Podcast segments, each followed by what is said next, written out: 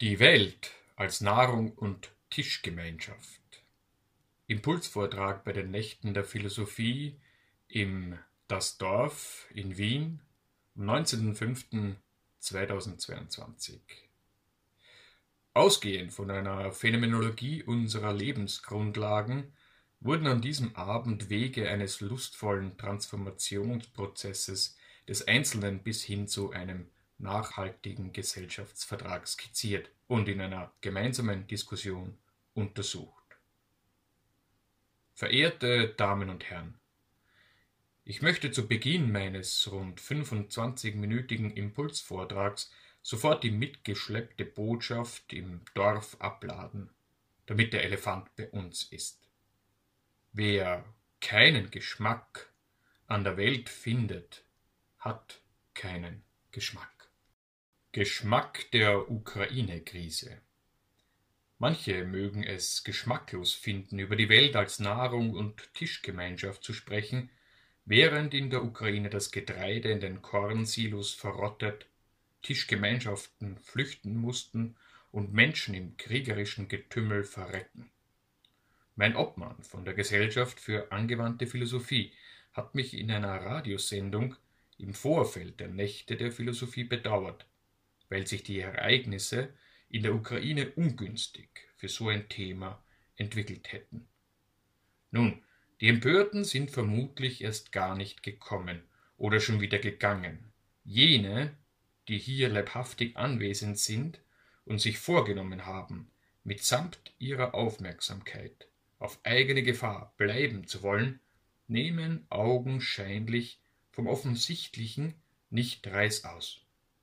Was ist offensichtlicher als die Fakten, wonach Lebewesen Hunger und Durst haben und sterblich sind? Und doch sind die wenigsten bereit, sich die Sachen genauer anzusehen. Tun wir das jetzt einfach. Das Essen. Ich habe einen Nachbarn, der vor rund 16 Jahren den Versuch unternommen hat, sich von Licht zu ernähren und eine Hungerpsychose bekam. Er hat den empirischen Beweis erbracht, dass Menschen vom Stoffwechsel abhängen. Er hat überlebt und erfreut sich dieser Tage wieder guter physischer und psychischer Gesundheit. Wir leben also von handfester Nahrung. Der Genuss der Nahrung lässt uns leben, und die Handlung der Nahrungsaufnahme verbindet uns mit allen anderen Tieren die das Gleiche tun müssen. Auch die Pflanzen leben von etwas, das außerhalb ist. Auch sie sind von einem Stoffwechselprozess abhängig. Mein Nachbar hat seine Vorbehalte gegen die Nahrungsaufnahme fast gänzlich verloren. Und doch merkt der aufmerksame Beobachter, dass er den Weg zum lustvollen Genuss der Nahrung noch nicht ganz zu Ende gegangen ist. Zumindest habe ich von ihm noch nie Ähnliches, wie vom französischen Philosophen Levinas vernommen oder gelesen, der angesichts einer Mahlzeit erstaunt sagte, dieser Biss, dieser Zugriff auf die Sachen.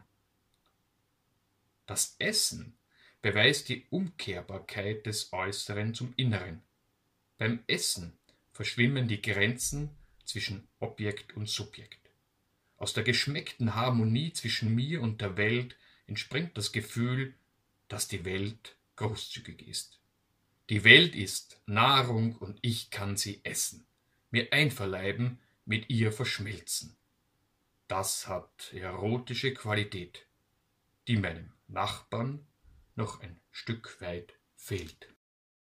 Essenskultur Das Leben ist kein Ausführen eines Programms, kein Auffüllen eines Schicksalsgefäß, sondern das in der Welt Sein ist ein mit den Dingen Sein. Gleichzeitig ist die zarte Differenz zu den Dingen die Basis des Glücks. Die erlebte Erfüllung, die Begeisterung ist an die Fremd- und Andersartigkeit der Dinge gebunden. Beim Essen, beim Liebespiel, beim Gedankenspiel. Wer an der Welt Geschmack finden will, wer mitspielen will, muss Spielregeln erlernen.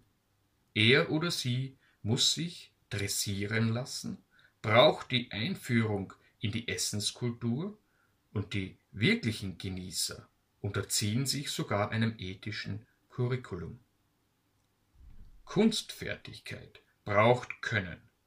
Wer zu viel isst oder trinkt, hinunterschlingt oder hineinschüttet, kann es nicht. Man muss sich Zeit nehmen, um die Dinge zu kosten, sie aufblühen oder sich entwickeln lassen. Im Hinblick auf meinen Nachbarn muss noch ein weiteres Handicap erwähnt werden. Das tradierte, übliche und weit vertraute Misstrauen gegen die Sinnlichkeit, das wir nur loswerden, wenn wir die Sache konsequent zu Ende denken und nicht religiös oder ideologisch markierte Abkürzungen nehmen, die häufig in moralischem Weihrauch gehüllt sind. Genauso wie die Qualität der Speisen und Getränke ist die Atmosphäre im Raum und vor allem die Tischgenossen mitentscheidend für den Genuss. Gut Essen unterscheidet sich daher von der bloßen Nahrungsaufnahme durch seine ethisch-kulturelle Form. Es ist eine Verstümmelung des Essensakts, wenn man vor dem Flachbildschirm knappert oder im Büro den Sandwich hinunterschlingt. Poröse Grenzen der Mahlzeit. Der Geschmack ist der zarte Übergang vom physiologischen zum mentalen, vom biologischen zum sozialen, vom egoistischen Selbsterhaltungsbedürfnis zur Geselligkeit, ja sogar zum Eros. Gut essen heißt gut leben, und es braucht Kunstfertigkeit, es braucht Kultur und die Einführung in diese Kultur, die wir auch Erziehung nennen, um die Kunst des Genusses zu beherrschen. Der Wert des Lebens liegt im Geschmack, den die Dinge für mich haben, und hängt davon ab, wie ich sie mir einverleibe, mit aufmerksamer Liebe, mit oberflächlicher Geringschätzigkeit oder mit dumpfem Widerwillen. Andererseits jedoch, und hier sind wir im aktuellen der Ukraine-Krise, bei einem elenden Leben in Mangel und Not liegen Bedürfnis und Verlangen jenseits des Genusses. Ein leerer Magen kann nicht schmecken, Not verhindert das ästhetische Vergnügen. Die französische Philosophin Corinne Peluchon schreibt, ein Wesen, das Hunger und Durst hat und die Kälte spürt, denkt die Freiheit nicht als Eroberung seiner selbst. Was für dieses Wesen zählt, ist keine Entbehrungen mehr zu erleiden und Lust zu empfinden, das Leben zu genießen. Wenn man die Freiheit als Eroberung seiner selbst denkt, schließt dieser Gedanke nahtlos an die Defizitbedürfnisse der Bedürfnispyramide des Psychologen Abraham Maslow an, der nebenbei erwähnt jüdisch-ukrainische Vorfahren hatte.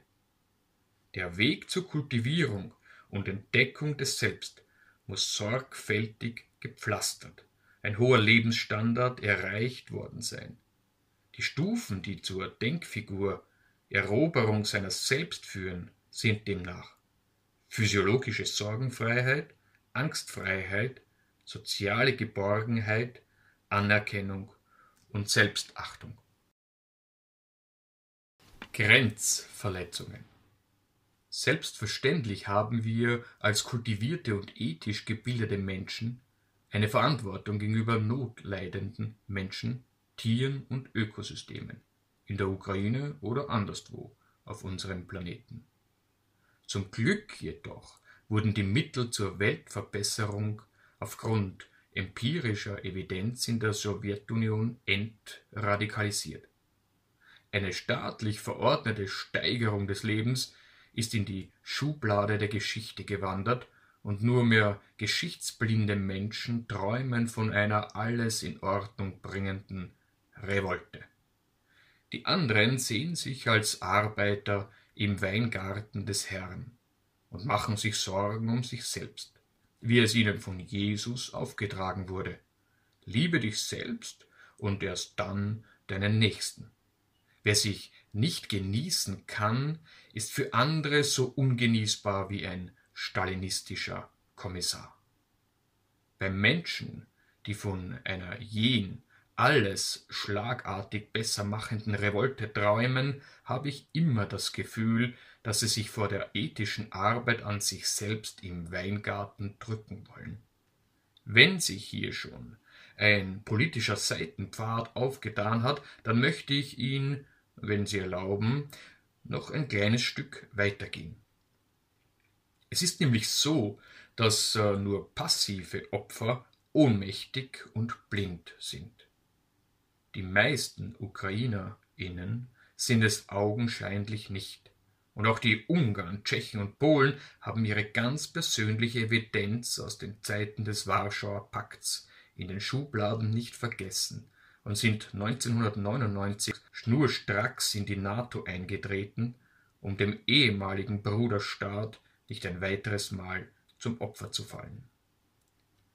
Zurück zu der Sache mit der Nahrung, die uns aber sofort wieder in das politische Feld katapultieren wird.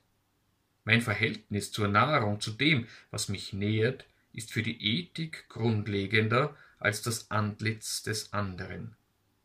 Die Ernährung bindet uns an die anderen Lebewesen.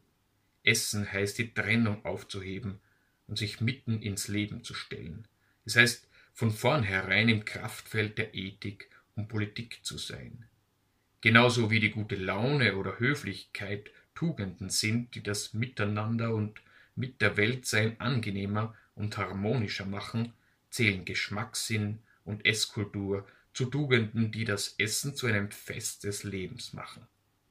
Eine Menschheit, die den Geschmackssinn verloren hat, sieht das Böse, das sie anrichtet, nicht mehr. Mein Corinne Belchon und die Französin wehrt sich heftig gegen die Amputation der Sinne. Die sinnliche Erfahrung ist nämlich das Einfallstor der Welt in unser Selbst. Ein hermetisch abgeschlossener Raum, eine Existenz als fensterlose Monade ist nicht möglich. Die dauerhafte Abdichtung gegenüber der mitunter lärmenden Welt führt zu Winterschlaf, Solipsismus und Orientierungslosigkeit. Alle Lebewesen sind abhängig vom Stoffwechsel und alle haben einen Körper, der sich durch seine räumliche Abgrenzung definiert. Geschützter Raum Die Eroberung des Selbst beginnt mit dem Geburtsschrei, durch die vorsichtige Öffnung in den sozialen Raum hinein. Unser erstes Zielgebiet ist für gewöhnlich der Busen eines anderen. Jede weiterführende Eroberung des Selbst über unmittelbar lebensnotwendige Grenzen hinaus setzt aber, wir erinnern uns, physiologische Sorgenfreiheit und Angstfreiheit voraus. Mein Nachbar und ich leben in einem Gemeinschaftsprojekt, einer Art Kommune 2.0, bei der das Privat- und Eigentumsrecht nicht aus träumerischer Nachlässigkeit heraus abgeschafft wurde. Daher verfügt jeder dort über eigene vier Wände, und eine eigene Wohnung, wie Sie das wahrscheinlich auch kennen. Unsere Wohnungen sind Orte, an denen wir uns wohlfühlen. Die eigene Wohnung ist unsere Burg, in der wir beruhigt schlafen können, weil wir mit den schützenden Kräften dieses besonderen Orts in Kontakt sind. Das Recht, einen Platz zu haben, der uns gehört, macht uns zu einer geschützten Person. Dieser exklusive Ort der eigenen Wohnung erlaubt das Abenteuer der Inklusion. Die vertraute Unterkunft ist die Voraussetzung für Gastfreundschaft. Ein eigenes Zuhause und eine sichere Bleibe erlauben es, auch andere zu empfangen und macht, unter uns gesagt, die Hippie-Kommune 2.0 erst erträglich. Kultur und Boden so wie wir jetzt schon erkannt haben, dass es eine Verbindung zwischen Menschen, Tieren und Pflanzen über die Sache der Nahrung gibt, so schubsen uns die Ausführungen über den eigenen Wohnraum hinaus zur Kulturlandschaft und Landwirtschaft. Hinter dem lateinischen colere verbirgt sich unser Wort Kultur und colere bezeichnet ursprünglich das Behauen der Erde. Die Kenntnis die wir durch gebücktes, achtsames Beackern der Böden im Weingarten des Herrn gewinnen, ist zugleich Selbsterkenntnis, nämlich in der Form des Wiedererinnerns daran, dass Existieren sich auf den Boden stellen bedeutet. Nehmen wir zur Kenntnis, dass die Begriffe Humus und Demut verschwistert sind. Sind wir kultiviert genug, so erkennen und anerkennen wir, dass die Erde, die uns und die Tiere ernährt, zu uns gehört wie unser Herzschlag. Hören wir hin und wieder auf unser Herz, so sind wir bald ein klein wenig feiner gestimmt als ein Berserker, der nur das Gefühl der rasenden Wut kennt. Tiere und Fühlen Die Welt des Empfindens ist eine gemeinsame Welt von Mensch und Tier. Tiere sind allesamt empfindsame Wesen und individuelle Akteure mit einer Subjektivität, die sich nur partial von der menschlichen durch den Grad der Repräsentationsfähigkeit unterscheidet. Mit manchen Spezien können wir schnörkellos über das Fühlen kommunizieren. Tierärzten gelingt das mit weit mehr Arten, und der chinesische Philosoph und Dichter Zhuangzi konnte sogar die Freude der Fische erkennen. Eine Freundin versicherte mir letzte Woche, dass sie frei lebende Schweine lachen hören kann, und mein Nachbar ist Vegetarier. Die Tiere humanisieren uns in dem Sinn, dass wir uns im Kontakt mit ihnen wieder mit unseren Emotionen verbinden.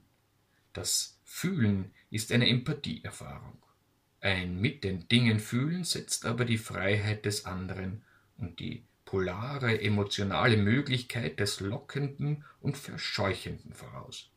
Freiheit bedeutet demnach auch potenzielle Unverfügbarkeit, sowohl in der Beziehung zu Tieren wie auch zum Menschen hier besonders in der Erotik. Entziehen wir einem Lebewesen seine Freiheit, ist das eine Verstümmelung dieser Polaritätsbeziehung. Der gefesselte Körper ist somit eine Verstümmelung des Fühlens. Die Welt, die ein Lebewesen dann erlebt, ist reduziert auf Fressen und Trinken und zwingt es zum Nichtausdruck seiner Sinne und Subjektivität. Und es erfordert eine ungeheure Arbeit, um die Ohnmacht dieser Sinnlosigkeit zu akzeptieren. Das Beißen eingepferchter Schweine in die Stäbe ihres Käfigs zeigt nur das Verlöschen ihres Verhaltens, das sie in Freiheit an den Tag legen würden. Der Nachweis, dass die Unverletzlichkeit eines Wesens auf der Anerkennung seiner Subjektivität beruht und sich das nicht mit der Massentierhaltung verträgt, gelingt aus einer Philosophie, die sich phänomenologisch mit den Lebensgrundlagen beschäftigt und das Wesen der Dinge erkennen will, so wie wir das jetzt getan haben. Ist das Wesen der Dinge erkannt, lässt sich auch die Schicksalsgemeinschaft zwischen Erde, Pflanzen und Tieren und Menschen erkennen. Politik und Juristik können im Anschluss an diese Erkenntnis die Beziehungen zwischen den Lebewesen und der Erde regeln. Notwendigkeit der Stellvertreter Der neue Gesellschaftsvertrag verlangt kein Recht auf Teilhabe am öffentlichen Leben und kein Machtgleichgewicht der Verstandesleistung der Individuen. Das wäre auch absurd, weil viele Tiere, alle Steine und Ökosysteme mit uns weder über die mentale Sphäre noch über die Gefühlsebene kommunizieren können. Worauf der Vertrag insistiert, ist jedoch den Begriff der Verwundbarkeit ernst zu nehmen. Tiere, Steine und Ökosysteme sind verwundbar und sie müssen Träger indirekter Rechte werden. Dazu brauchen sie einen verstehenden und wissenden Stellvertreter bei den Verhandlungen über einen neuen Gesellschaftsvertrag. Denn letztlich endet die Zerstörung des Habitats von Tieren und Pflanzen auch für uns tödlich. Rivalität wenn wir uns fühlend und denkend in die Tiefe unseres Selbst versenken, erkennen wir, dass wir nur Mitreisende mit den anderen Geschöpfen auf der Odyssee der Evolution sind. Wenn wir die Amputation unserer Sinne durch normierende und medial verbreitete Schablonen rückgängig machen und unser Smartphone beiseite legen, erkennen wir womöglich auch, wovon wir leben.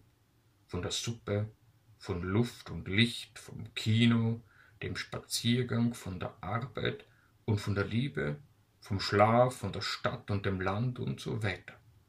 Es dämmert uns, dass es falsch ist, die Beziehung zum anderen als eine Rivalitäts- oder Wettbewerbsbeziehung zu sehen, bei der es in erster Linie um Anerkennung geht. Das schöne Wort Rivalität hat seinen lateinischen Ursprung in rivalis und bezeichnet den Mitberechtigten an einer lebenswichtigen Wasserrinne. Im englischen River ist die Etymologie noch deutlich erkennbar. Rivalen sind Lebewesen, die von ihren Leidenschaften gegängelt werden. Die mächtigste Leidenschaft ist selbstverständlich der Überlebenstrieb. Während Tiere eine Willensübereinstimmung durch das Kräftemessen zweier Rivalen herstellen, ist das den Menschen aufgrund der Komplexität der Gesellschaft praktisch nicht möglich und mittlerweile verboten.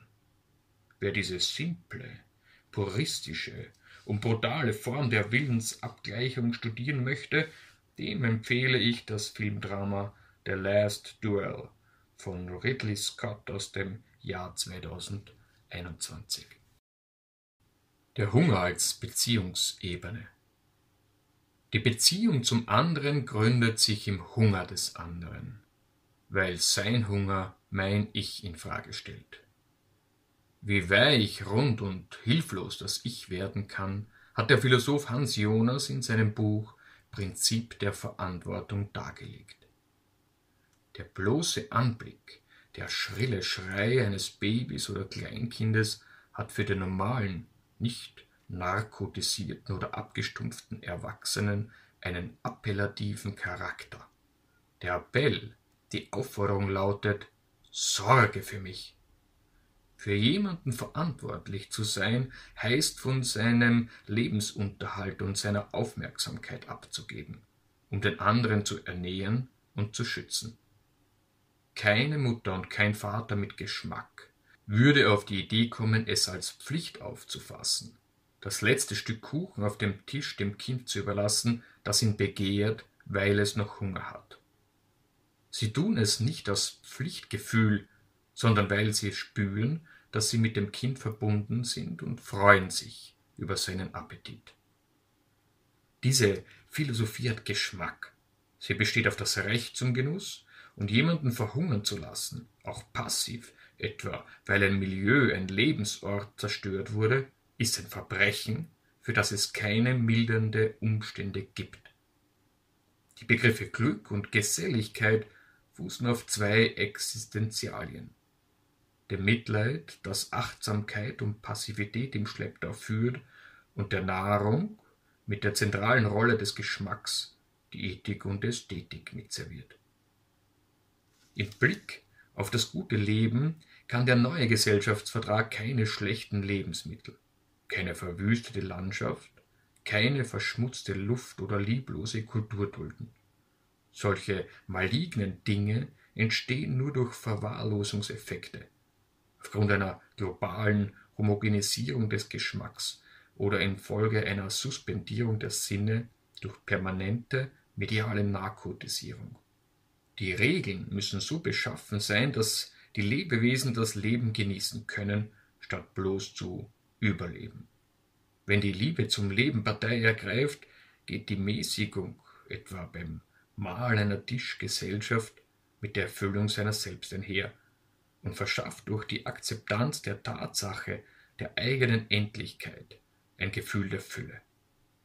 Für die Philosophie der Nahrung ist das individuelle Ich weder der Anfang noch das Ende jedes Tuns und jeder Schöpfung. Generativ gezügelte Raffgier. Dieser Tage beäugen Eltern nicht mehr die Vergrößerung ihrer Erbmasse, sondern es überwiegt die Sorge, den Kindern eine schlechtere oder gar unbewohnbare Welt zu hinterlassen. Das zügellose Streben, noch mehr Güter für die Erbmasse zu generieren, ist sinnlos geworden. Unsere Kinder brauchen in erster Linie Nahrung, Kleidung, eine Wohnung und die Freiheit, damit sie ihre Vorhaben verwirklichen können. Es darf keine Ausbeutung natürlicher Ressourcen im Namen nachfolgender Generationen geben.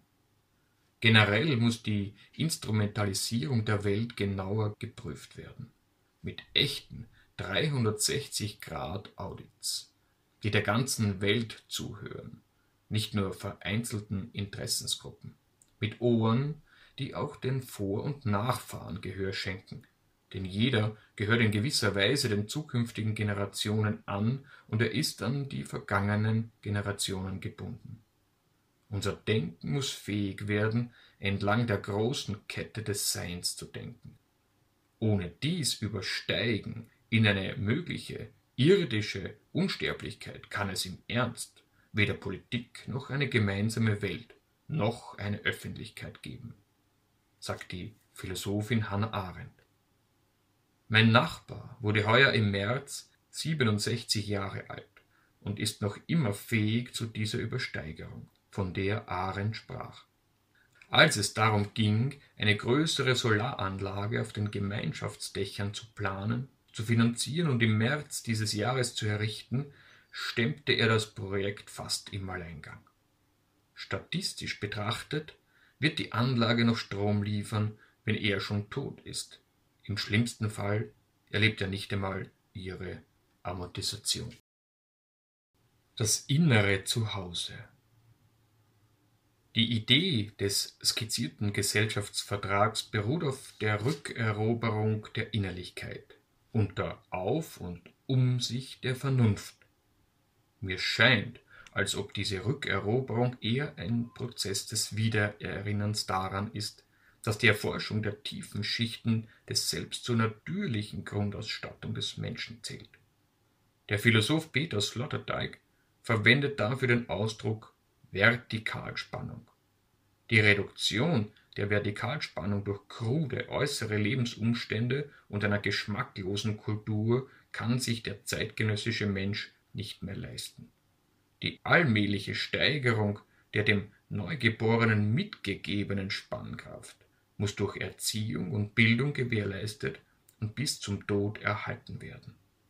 Denn in Zeiten des Anthropozäns sitzt der Mensch im Cockpit der Erde am Steuerpult und kann sich weder als Kind Gottes in den Passagierraum verkriechen, noch Algorithmen ersinnen, die ihm die Verantwortung abnehmen. Die Reise in die Innerlichkeit zeigt, dass die scheinbare Äußerlichkeit anderer Menschen, Tiere, Pflanzen und der Materie eben nur eine scheinbare ist. Wir können sie zwar zu Dingen da draußen degradieren, taxonomieren und abzählen, aber sie gehören zu uns, unsere Nächsten. Tiere, Pflanzen und die Materie sind Bestandteile, ohne die wir nicht leben können. Diese Wahrheit muss sichtbarer werden, um anders handeln zu können. Widersacher die Widersacher des Lebens von und einem daraus abgeleiteten Gesellschaftsvertrag sind Leidenschaften, die durch eine verzerrte Perspektive auf die Lebensgrundlagen und einer künstlichen Verknappung der Ressourcen entfacht werden. So entstehen Rivalitäten, die von missbräuchlich verwendeten Künsten der Kultur der Konkurrenz geschürt werden. Ein Individuum, das befürchtet, keinen Platz in der Gemeinschaft zu finden, versenkt die Liebe zum Leben in seelische Abgründe. Daher sind Institutionen zu bilden, die den Individuen die Entfaltung ihrer Talente gestatten